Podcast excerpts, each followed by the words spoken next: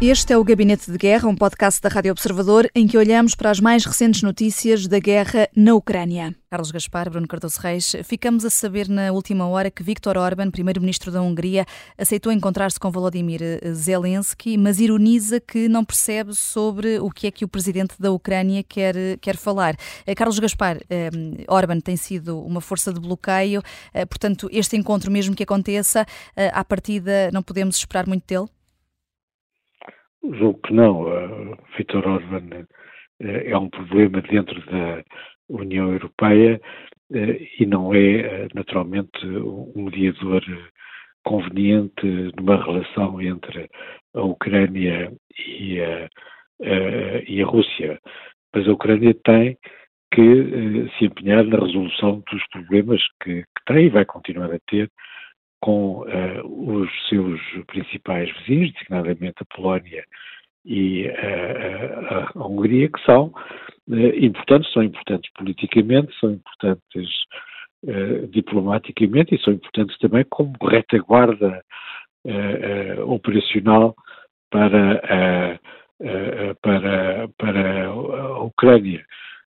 Viktor Orban eh, faz, eh, o seu, faz o seu papel, tenta ter uma posição que lhe permita tirar uh, partido da deterioração das relações entre a União Europeia e a Rússia para se apresentar como um dirigente que continua a dialogar com Vladimir Putin e a manter em aberto a possibilidade de uma negociação, mas na realidade eh, essa hipótese parece estar completamente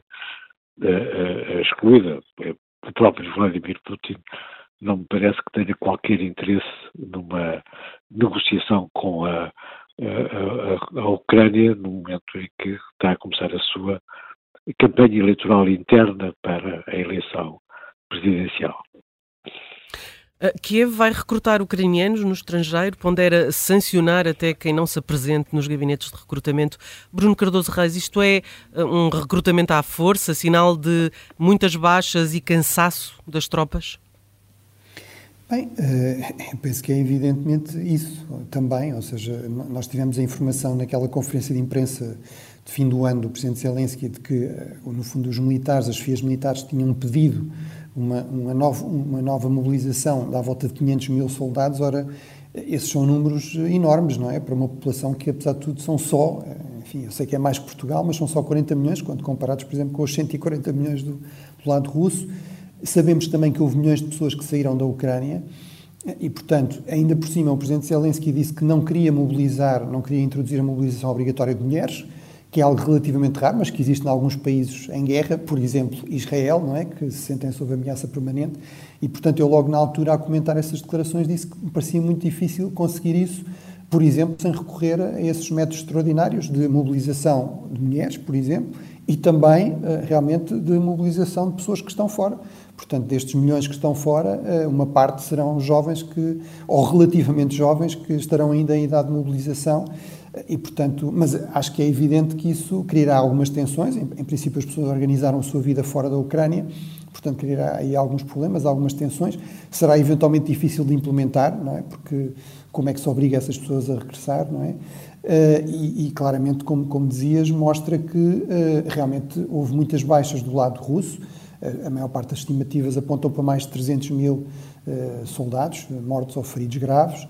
mas também terá havido uh, um número próximo disso, talvez um pouco menor em termos de mortos, mas calhar maior em termos de feridos, porque há um maior cuidado do lado ucraniano em tentar salvar as pessoas, mas feridos graves também, inclusive com amputações, etc. E, portanto, são pessoas que não podem voltar a combater e, portanto, num conflito que continua, uh, que se mantém num nível de intensidade bastante elevado, que se prolonga sem fio à vista, é normal que comecem a aparecer estas medidas eh, excepcionais que vão que vão criar, como dizias também, aqui algumas tensões, alguns problemas. Uhum. E vamos olhar agora para o lado russo. Sabemos hoje que Moscovo precisou de investir quase 11 mil milhões de euros só na aviação eh, para manter o setor ativo. Eh, professor Carlos Gaspar, afinal as sanções até estão a ter um efeito maior do que o esperado?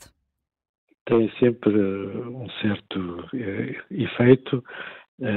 embora haja muitas maneiras de contornar uh, as sanções e isso é uma oportunidade para vários países, uh, alguns casos óbvios, como o Irão ou a Coreia do Norte, que estão muito empenhados em garantir os fornecimentos militares à, à, Rússia, mas também, obviamente, com a China, o aumento das trocas comerciais entre a China e a Rússia é uh, impressionante. Não sabemos uh, qual é o preço a que a Rússia está a vender uh, petróleo e o gás à China, mas provavelmente há aí também uma vantagem importante para a economia chinesa. E depois há muitos pequenos intermediários, por vezes surpreendentes, o Singapura, o Qatar, os Emirados Árabes Unidos, que, como sempre, sempre que há